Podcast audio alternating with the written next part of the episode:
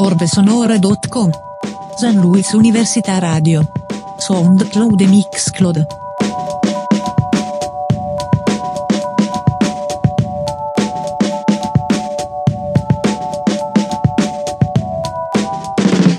Bienvenidos a un nuevo capítulo de Orbe Sonora Radio en su tercera temporada. Cerca orbesonora.com. Mi nombre es Leocano, las y los estaré acompañando en esta emisión transmedia.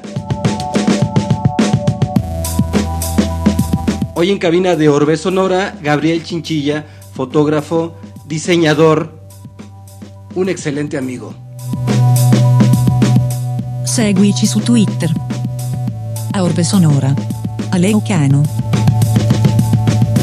Estamos transmitiendo en Radio Universidad de San Luis Potosí 88.5 FM, el otro perfil de la radio. Radio Universidad San Luis en Matehuala 91.9. Instagram Orbe Sonora. El audio en línea se escucha por radio y televisión.uaslp.mx y por supuesto por orbesonora.com. Orbe Sonora SoundCloud.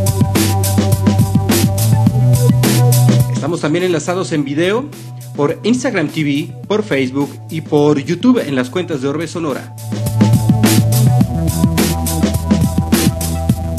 Mixcloud Orbe Sonora Collective. Este podcast también se encuentra disponible en Mixcloud buscando Orbe Sonora.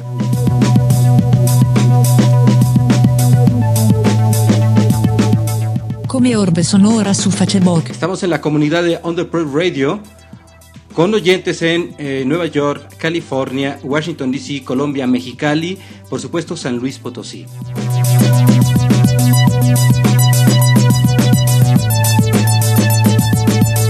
Cancelletto Orbe Sonora. Gracias a Quehacer San Luis y Qué Plan San Luis.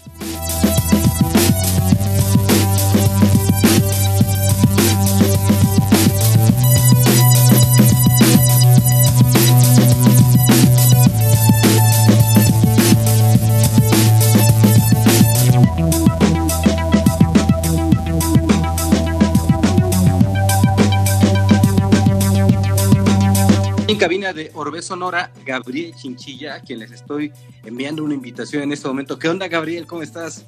Bien, bien. ¿Y tú? ¿Me escuchas? Excelente, perfecto, te escucho muy bien. Perfecto. ¿Cómo has estado? Bien, bien. Aquí, este, pues ya listos, ¿no? Hoy, ¿qué estuviste haciendo?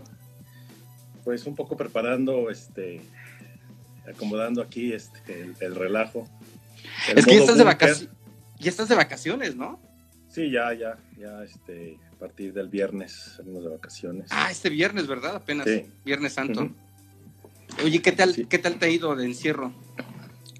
Pues bien, este, muchas cosas, muchos cambios, este, pues uf, se cumplió el año completito y regresamos a trabajar un par de semanas ya en horario normal, pero este, pues aquí la casa se fue transformando en un búnker, ¿no?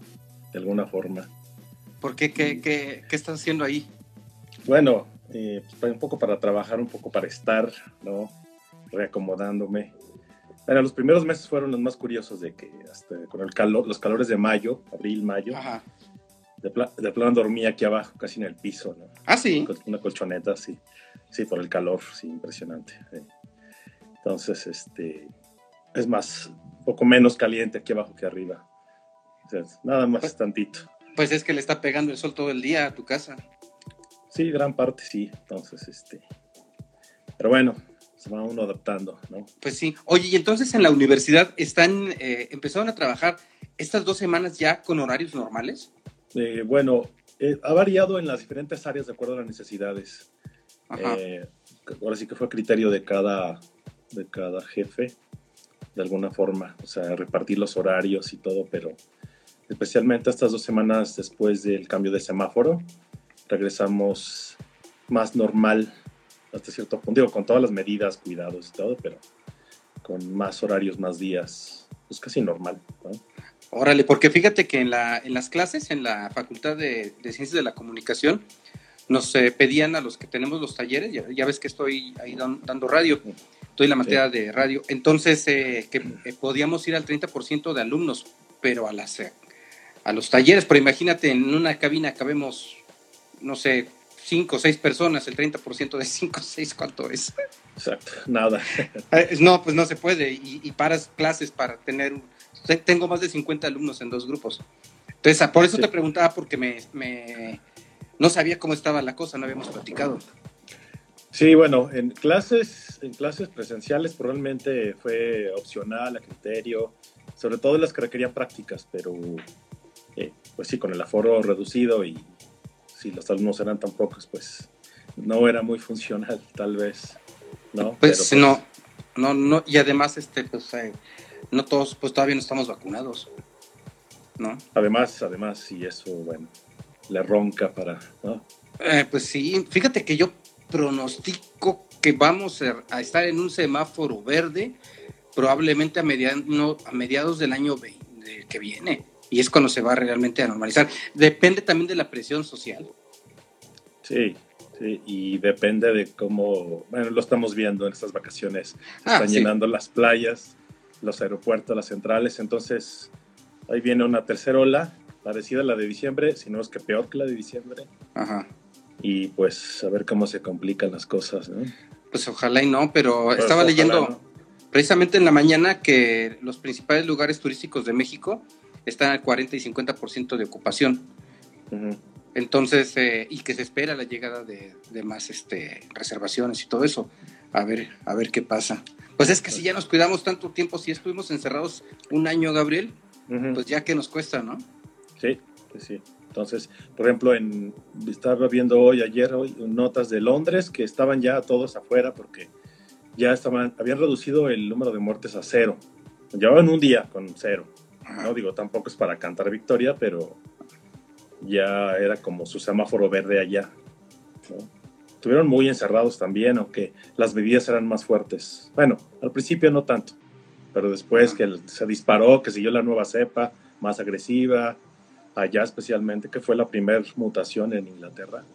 Entonces, les, pero se, pues, actuaron, el gobierno se disculpó, dijo, estamos mal, vamos a cambiar la estrategia y les funcionó hasta ahorita. Pues hasta ahorita. Sí. Oye, oye, Gabriel, este, la otra vez me preguntaban, eh, bueno, luego es, común que aquí me, preguntan que por qué se están haciendo estas transmisiones.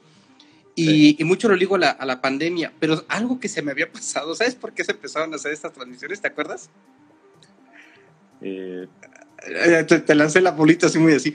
Por el aniversario de Orbe Sonora, por los 20 ah, años de Orbe Sonora, por hacer los contenidos de Orbe Sonora. Como estábamos en pandemia, no podíamos este, presentarnos eh, en alguna fiesta y mucho menos en hacer eventos. Entonces vimos la posibilidad de hacer este, transmisiones en, DJ sets, eh, aunque es de repente hubo una saturación de eso, y luego este tipo de contenidos, ¿no? Y platicamos una u otra cosa. Al final nuestros, nuestros tiempos y nuestros horarios cambiaron de todos y fue de repente ya difícil, eh, difícil organizarnos y dijimos, pues bueno, vamos a empezar con este tipo de contenidos como parte del aniversario de Resonora y que desfilen este, en, su momento los diferentes miembros de Resonora. Hoy te tocó a ti y a Den, que es el último que ya está calendarizado.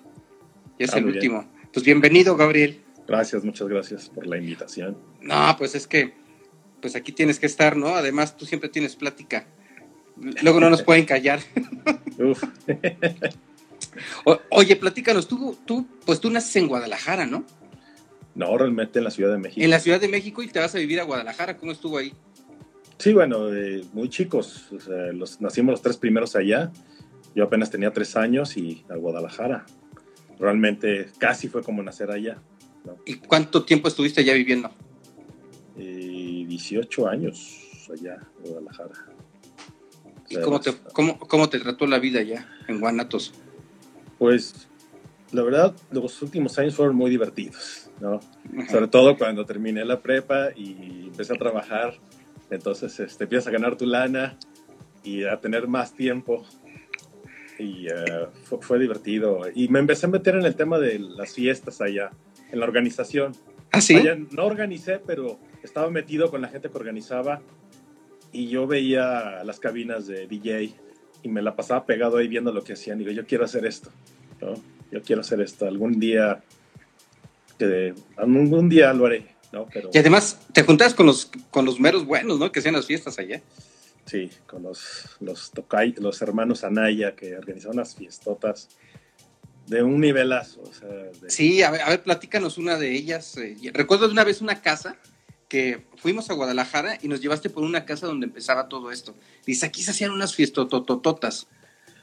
Fueron, fueron varias etapas ahí. Eh, la que me tocó a mí fue que rentaban pues casas muy grandes, zonas lujosas, pero sobre todo gente que estaba, como aquí conocimos a mucha banda en Orbe Sonora de que vivían, que viven en lomas. Entonces imagínate una casa de lomas de 2.000 metros cuadrados de terreno con su jardín. Y, Oye, este, rentanos tu casa para una fiesta. Claro, porque el cuate de la casa, o por lo menos, vaya, no los de la casa, sino el hijo, que generalmente los papás se la pasaban en el extranjero. Ajá. Sí, tengo fin libre o no sé. Y claro que rentaban la casa y metían en la casa de uno de mis mejores amigos allá en Guadalajara, mi mejor amigo de entonces, Ajá. Eh, que ya no vive allá, pero eh, una vez le tocó en su mera, que entonces este, nos sentíamos, como yo me la vivía ahí, este, parecíamos casi este, parte del staff, ¿no? Dos mil personas metieron esa casa. ¿Cómo crees? ¿Dos mil? imagínate el tamaño del jardincito, ¿no? Órale, oye, ¿qué música ponían o qué onda? Era, bueno, era, era una fiesta, allá, allá había unas fiestas de Halloween que se, se la competían entre dos, este, organizadores principales.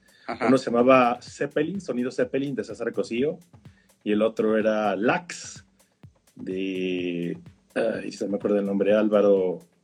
Uh, me acordaba de los nombres antes, al rato me acuerdo de él. Pero bueno, el asunto es que eh, se hacían fiestas que todo el año, todo el año se hacían fiestas.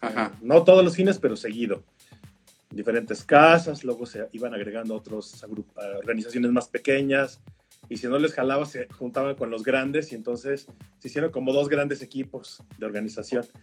y en la fiesta de Halloween era la gran competencia, a ver quién la hacía más grande.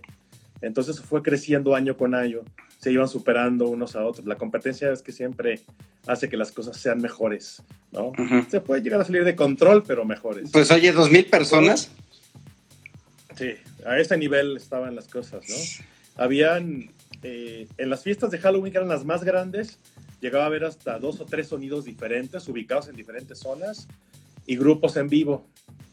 Yo me acuerdo de haber ido a una o dos de Zeppelin, que metieron a, Ricky Lewis y a este, ay, Kenny los Eléctricos, eso fue en vivo. Fíjate nada más. Más aparte había tres pistas con diferentes sonidos la música no había una especialidad como ahora la electrónica que domina eso. Había pop en inglés y en español, pero lo de moda, mixes, sabía de todo, pero pues no me atrevería a decir música buena en su totalidad, pero pues lo que todo el mundo conocía, como ir al antro.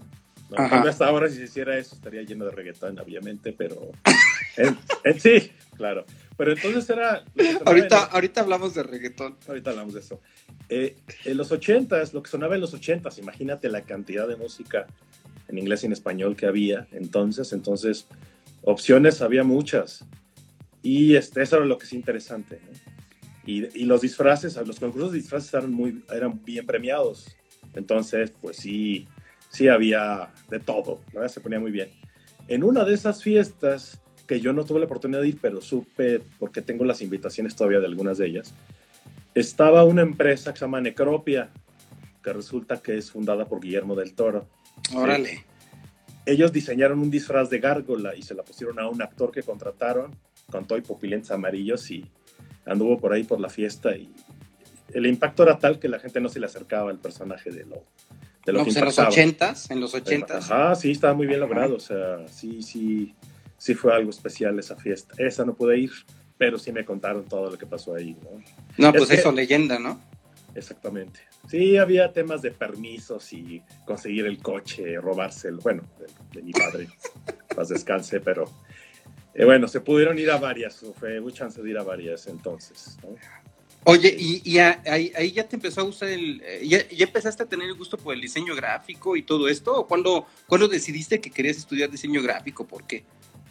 Empezó casi con eso de las invitaciones. Eh, al verlas, yo, yo quiero hacer estas invitaciones y empecé a hacer algunas, hice dos o tres invitaciones y tarjetas de presentación de algunos sonidos de allá, sin conocer nada de diseño, sino dándole, ¿no? Dibujando. El dibujo siempre me gustó, entonces, el dibujo natural, pero sobre todo más me gustaba el dibujo técnico, entonces, con el dibujo técnico, así, era más fácil hacer un logotipo bien logrado, por lo menos que se viera bien. este, eran pininos del diseño. Y la foto también la empecé a ejercitar, porque un buen amigo tenía una, Paul, Paul González, este, tenía una buena cámara Olympus de, 35 de rollo, evidentemente. Y aprendimos echando a perder un chingo de rollos. Así fue. Entonces, las dos cosas, el gusto por la imagen desde entonces, ¿no? Y pues ya estando acá, ya es cuando entré al estudio formal. Mira, dice Cintia, saludos mi buen Leo y saludos carnal. Yo recuerdo de esas fiestas en mi infancia, cuando platicaban de ellas y se disfrazaban, uff, Sí, sí, estoy viendo. Sí, no, claro, pues ya les tocó ver este, el show que hacíamos para vernos. A, es que en mi casa nos organizábamos para irnos. A veces éramos dos o tres, con el Polfio una, eh, en casa de Ezequiel eh, fue donde se organizó una, le rentaron este, comenzar a ah, fue un asunto, pero lo que pasa es que la hermana mayor de él era muy amiga del organizador, pero así compañeros de la escuela, entonces ella fue la que realmente hizo toda la, la gestión y nosotros, este, pues nada más nos dimos cuenta, va a haber fiesta en esta casa y yo, perfecto, vamos a estar, o sea, nos regalaron hasta boletos, obviamente nos invitamos a un chorro de banda. claro. Sí, no olvidable esas fiestas. mira, ya se conectó el Rajim, que también es parte de, de esta historia. Oye, y luego pues, te vienes a San Luis, ¿por qué te vienes? Este, aquí decides que quieres estudiar, ya traes el gusanito, eh, ¿cómo estuvo ahí la cosa? Fue una decisión familiar, eh, cambio de ciudad, pues, diferentes asuntos, pero fue familiar. Entonces, ah, venimos todos para acá, los siete de Guadalajara a San Luis. O sea, ¿cuántos hermanos, hermanas? Y somos cinco, tengo tres hermanas y un hermano. Entonces, este, Yo siempre me confundo con tus hermanas. Hay, una que siempre me queda volando. La que no, la, que no vive aquí. Ah, ok. La, que, vive en la Ciudad de México. No, vive en, una parte de, de allá después del río Bravo. Ah, pues con razón no la conozco a ella. digamos que en Texas, ¿no? Pero este, y no, tengo, bueno, dos medias hermanas que, bueno, es un decir técnicamente, que las quiero mucho. Somos, en realidad somos siete, ¿no? Son dos hermanas mayores, una en México y otra en Culiacán. Ya, entonces se vienen a San Luis Potosí. ¿La prepa tú la terminas en Guadalajara o la terminas aquí en San Luis? No, en Guadalajara.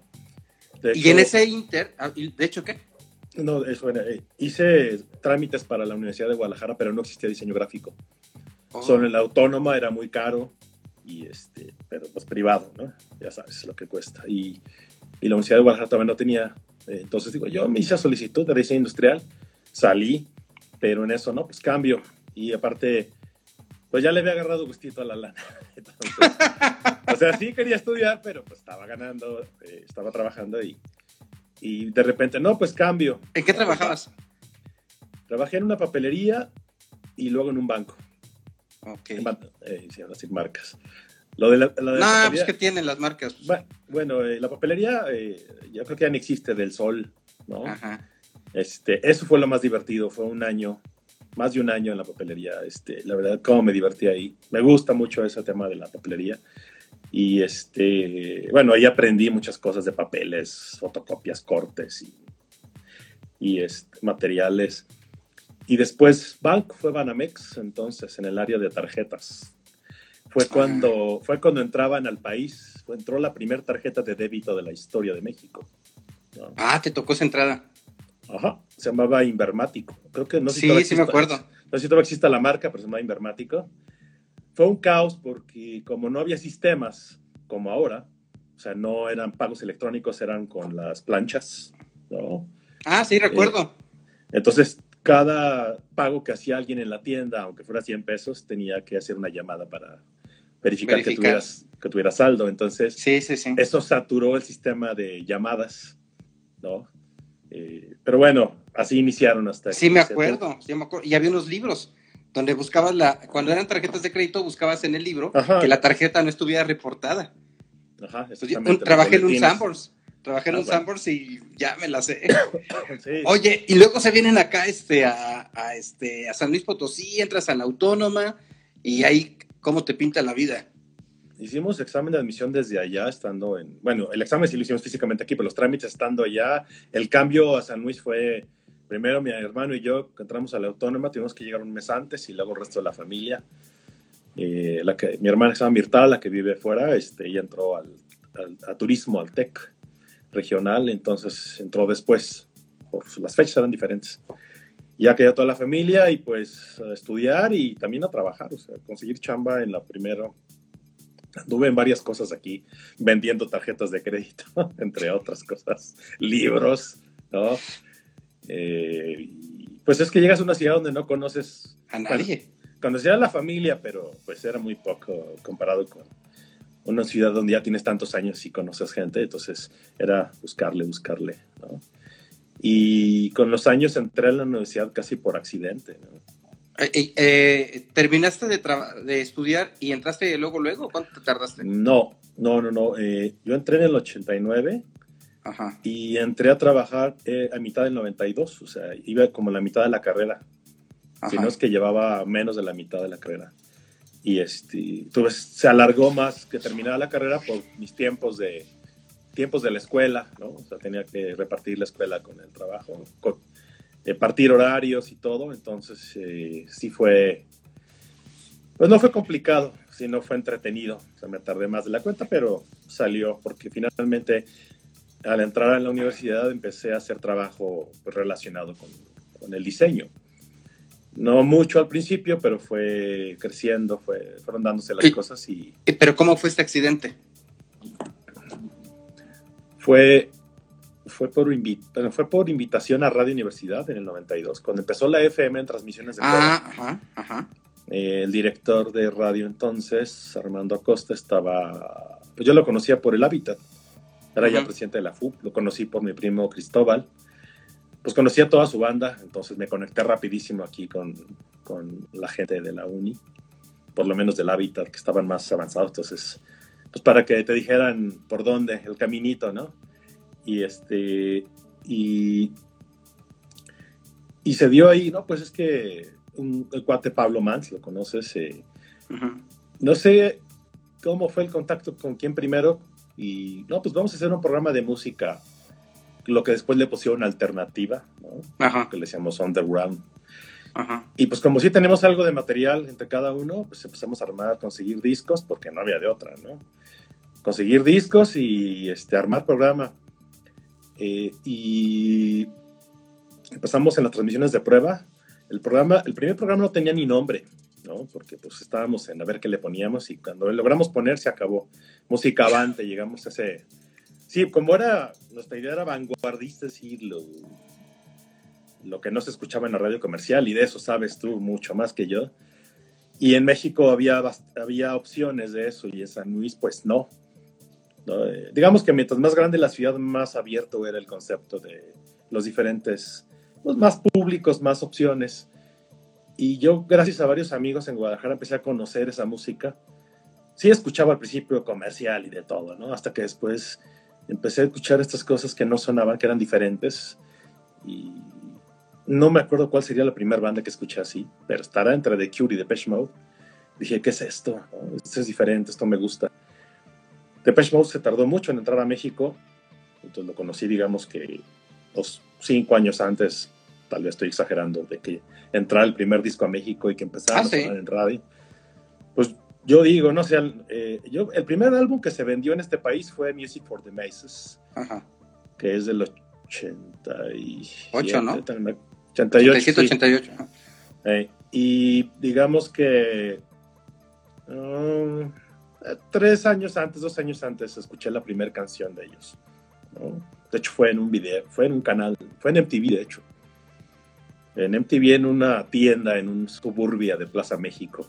Estaba viendo videos y siempre me gustaba ver videos. De hecho, me tocó ver, me tocó ver el lanzamiento de MTV. No en ese momento exacto, pero empezaban a vender parabólicas en los centros comerciales, en algunos. Ah, ok. Y en el de allá tenían instalada una antena fuera de Plaza México, una de las entradas, más bien.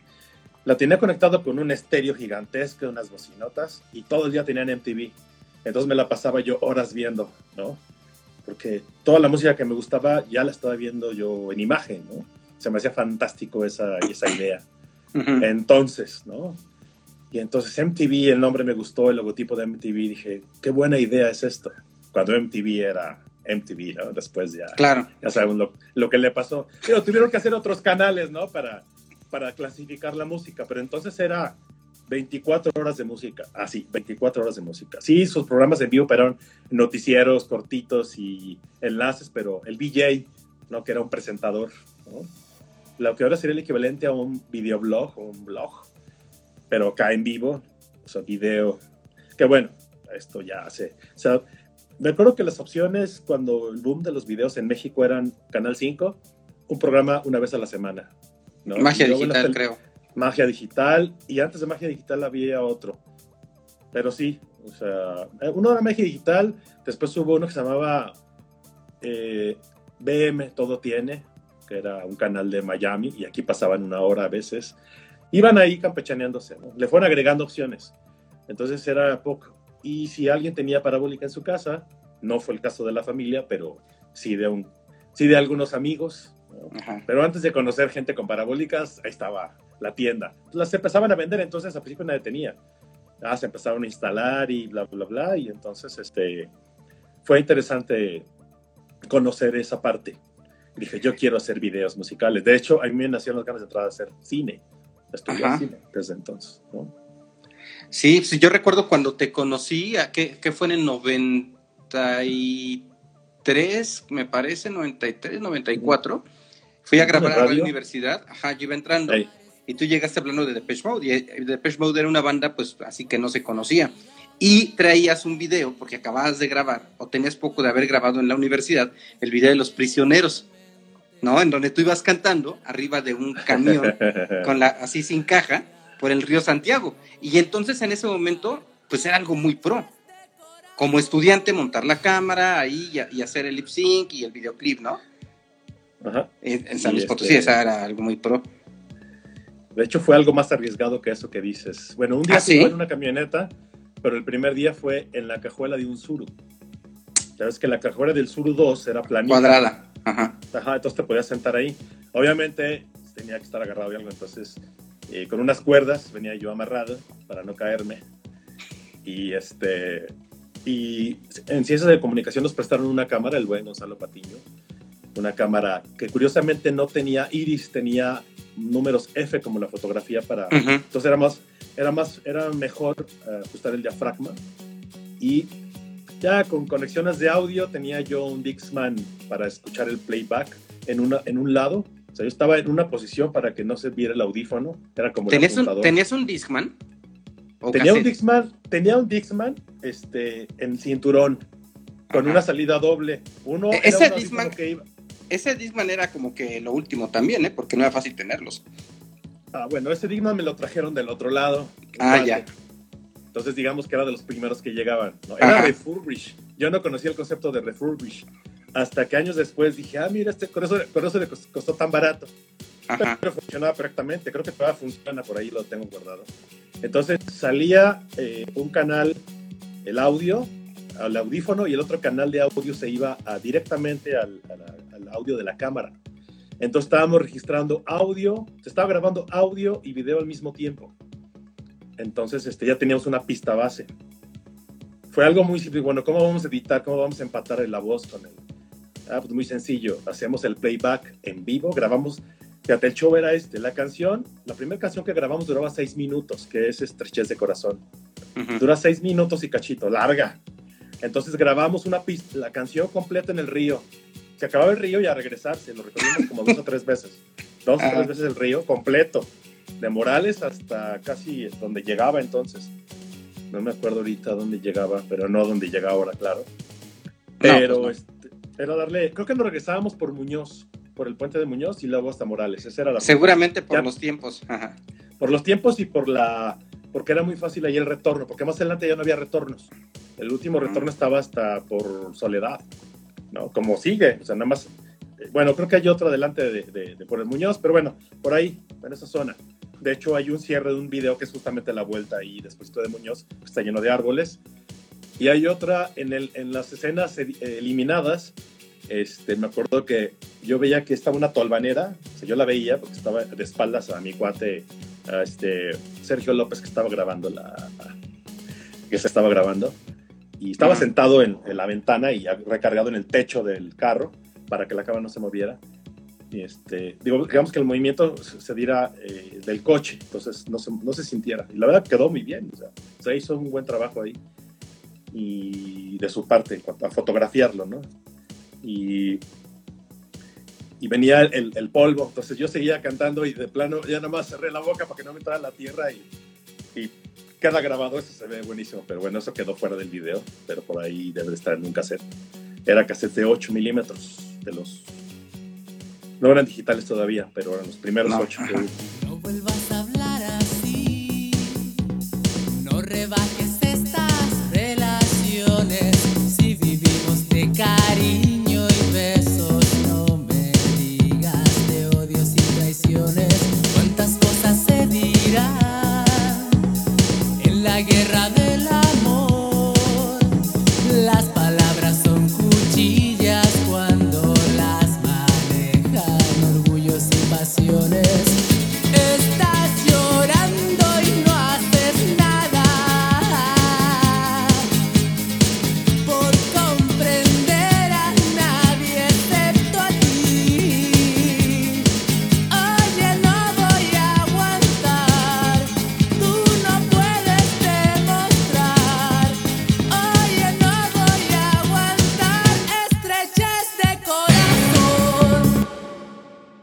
Oresonora.com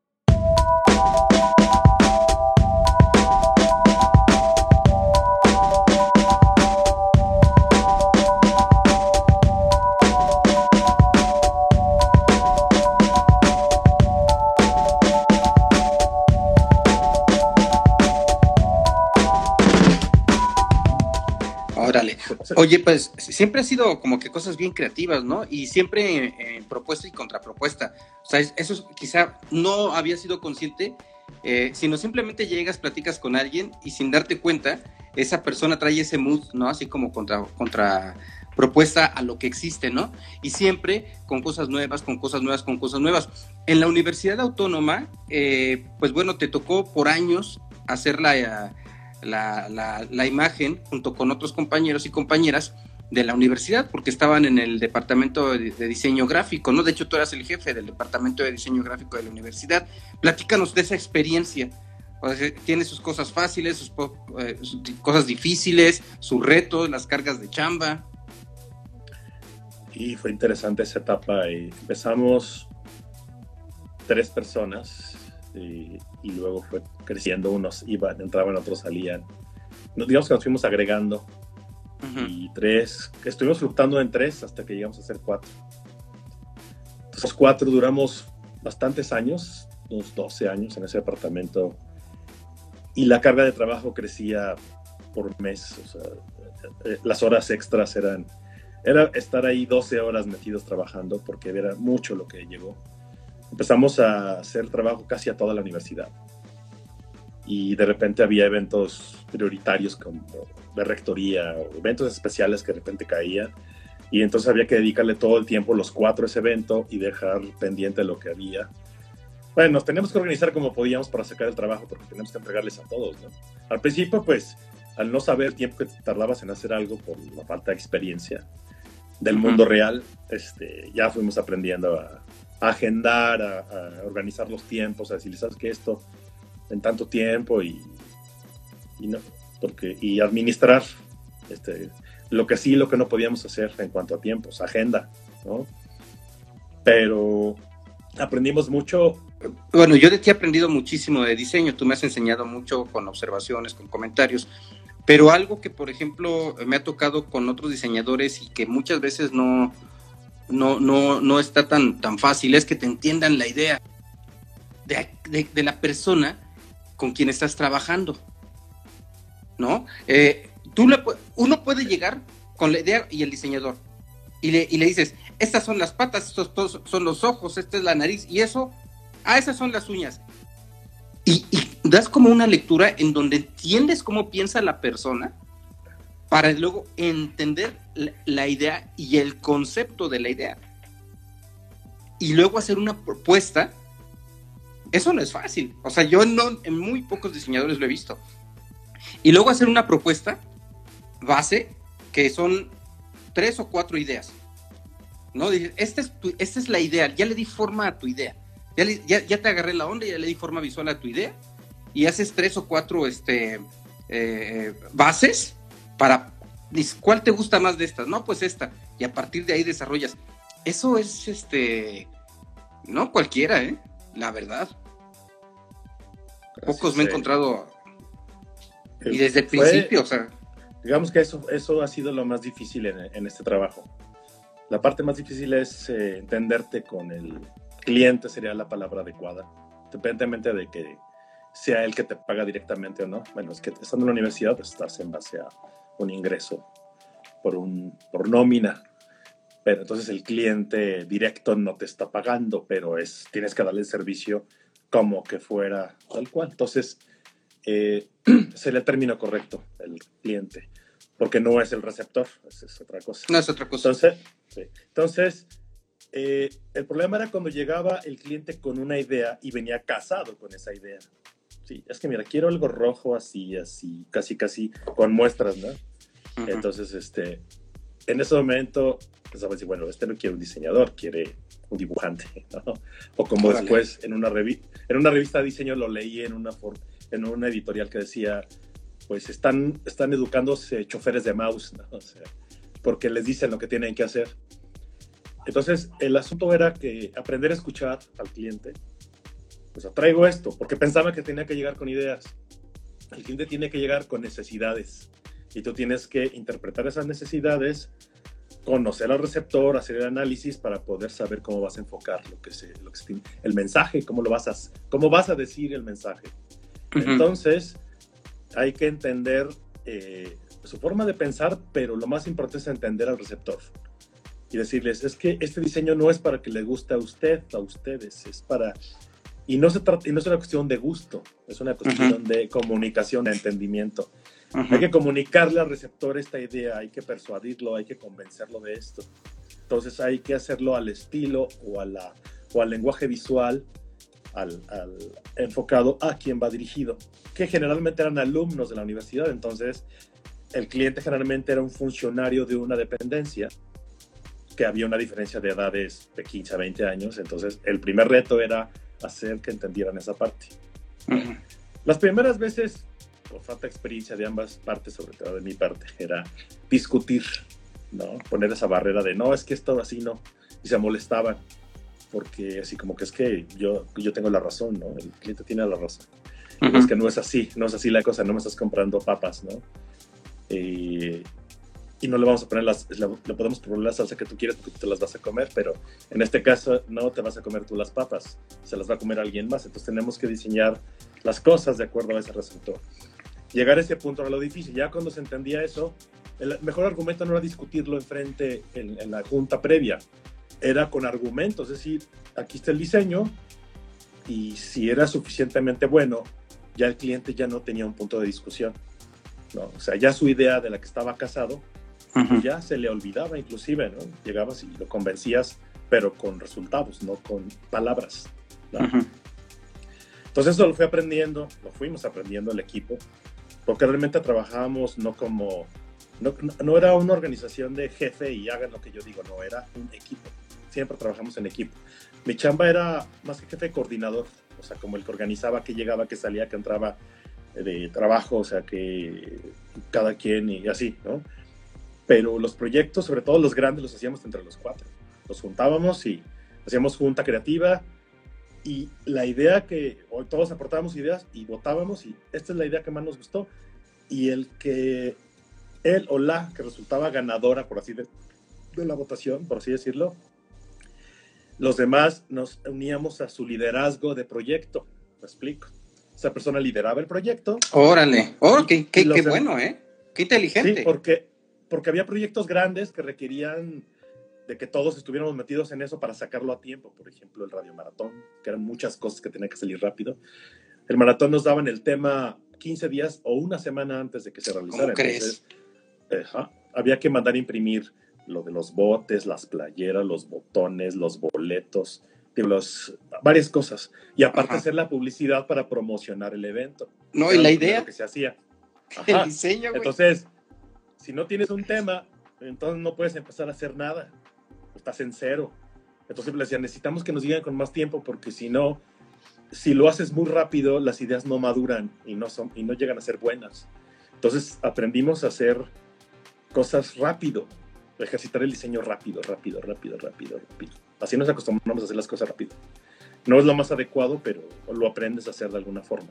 Pues es que Cuando es, el, un- el- el- es, es el, el- lugar, o sea, el, el- ¿cómo se llama? El ecosistema así es.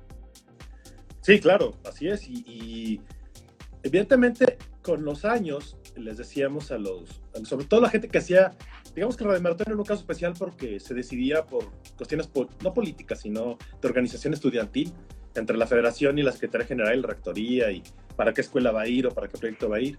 Y ya con eso desarrollamos el tema. Pero había otros casos como de otro tipo de eventos como el Verano de la Ciencia, el concurso de canto, que era lo que más nos gustaba hacer, diseñar para el concurso de canto eh, para el informe de rectoría. Los eventos anuales que eran fijos, que tenían ya una fecha fija, o un mes fijo por lo menos, como ya sabíamos que se tenía que hacer cada año, desde antes ya estábamos pensando, vamos a prepararnos para el siguiente año, y ya con meses antes empezábamos a bocetar las posibles ideas para ese, esos eventos. Entonces ahora sí los diseños llegaban listos y maduritos. Ya cuando nos pedían el, el diseño, ya los otros ya lo teníamos hecho, o las, por lo menos las primeras ideas. Entonces, Ah, este, pues sí, para adelantar- adelantarte un poquito. si bien ¿no? hacía cosas rápidas, había cosas que, con el, que se podían hacer con, con tiempo. Entonces, sí, sí, hubo de todo.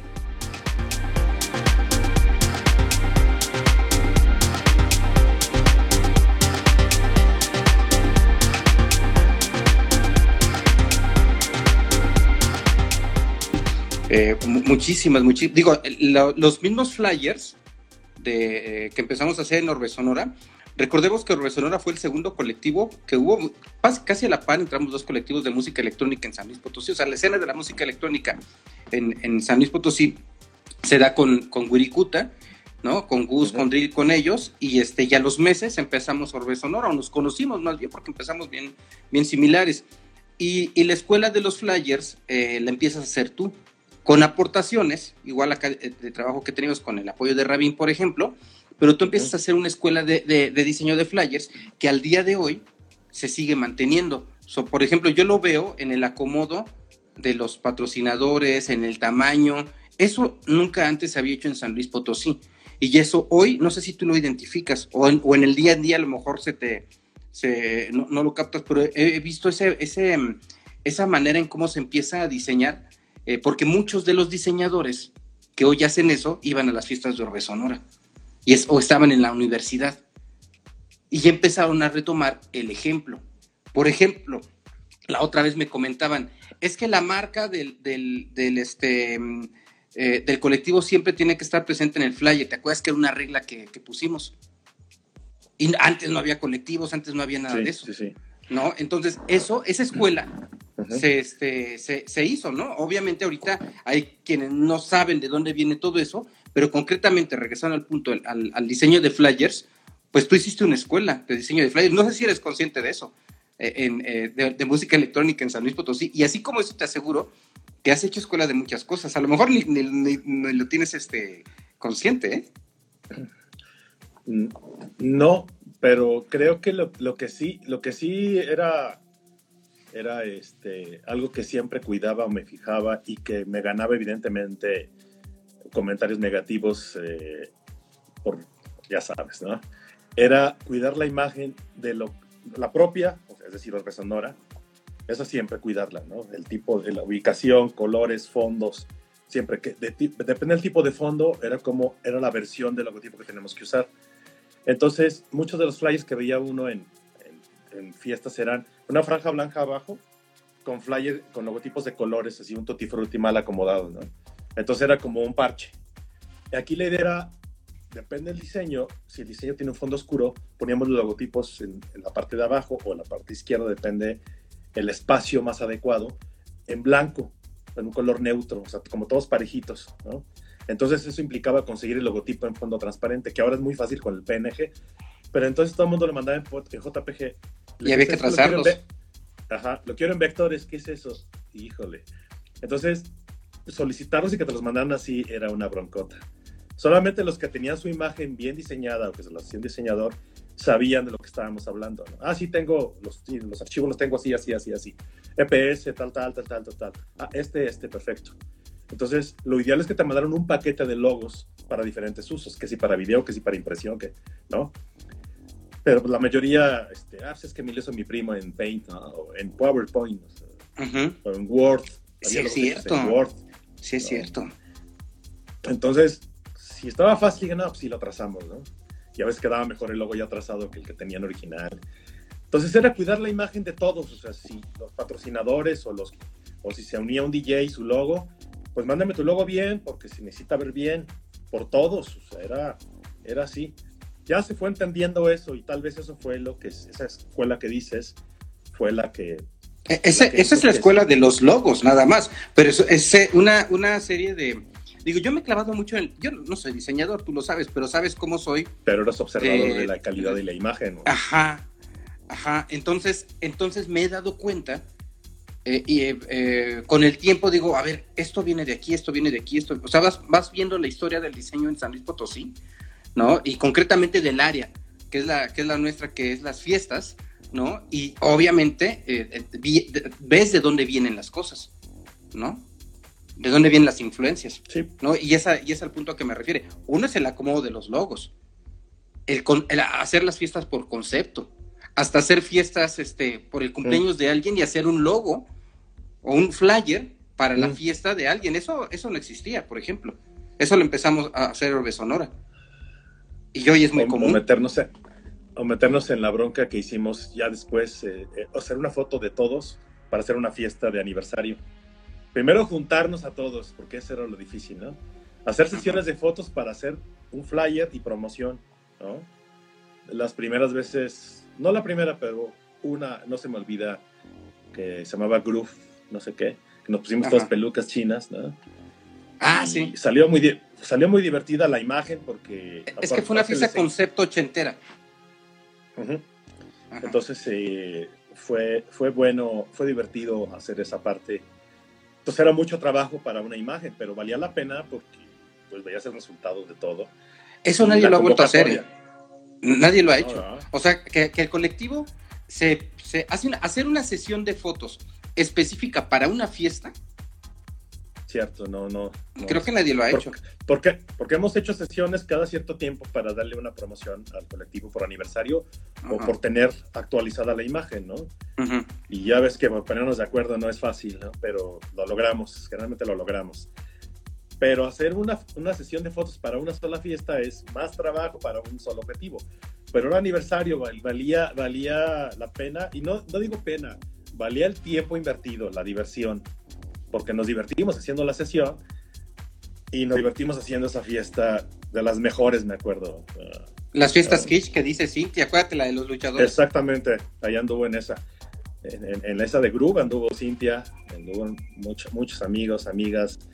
La de los luchadores fue otra. Ahí no hicimos fotos, pero Sí, hicimos. mucha banda lle- Hicimos fotos. Sí, claro, en el laberinto, cierto, acuérdate. cierto. Fueron en laberinto, entonces sí es que sí fueron varias sesiones.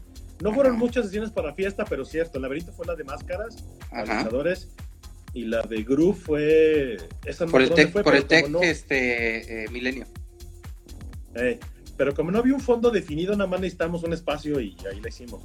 Porque ni se veía de dónde era el espacio, pero era más el vestuario y las pelucas. Pero cierto, el laberinto fue la de luchadores y por lo menos la mitad de la gente que fue a esa fiesta o más llevaba máscaras, ¿no? Más aparte de la decoración que hicimos ahí con póster y este ring y estuvo muy buena esa fiesta. El peluchito en, en, el, en la barra, en el, en- stage. Sí, pues es que fue el- la fiesta concepto. Y creo que, bueno, o sea, sí se han hecho después este, algo similar, pero tan elaborado, con tanta mercadotecnia, pues no, para que la gente llegara disfrazada. Digo, eso pasa en una fiesta de disfraces, cuando es este primero de noviembre y eso. Digamos que eso es lo normal. Pero fuera de eso, hacer una, hacer una, este, hacer un, un evento para ello.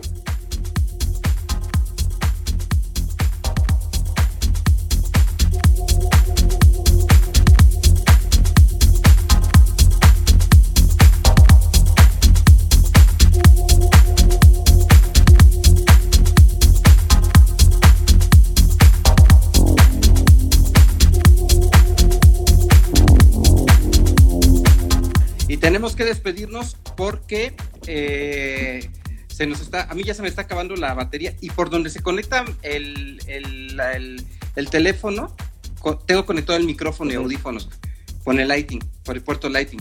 Entonces, este, ya se nos acabó. Gabriel, muchas gracias. O sea, tener este, este tipo de El amigos agradecido soy yo. este tipo de amigos ta- ta- Gracias. tan creativos.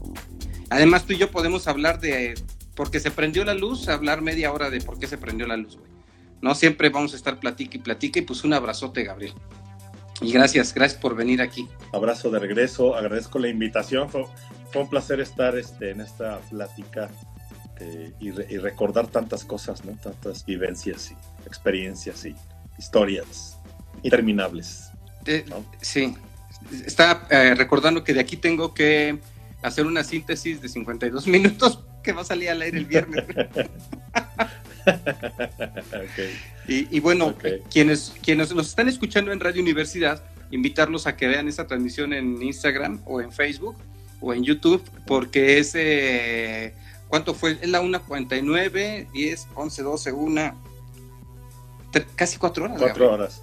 Casi No, cuatro horas. Gabriel, nunca pensé. ¿eh? Este... No, yo tampoco yo pensé que en dos horas ya, bla, bla, bla, y nos vemos. y- Sí, y dos horas se me hace mucho, ¿no?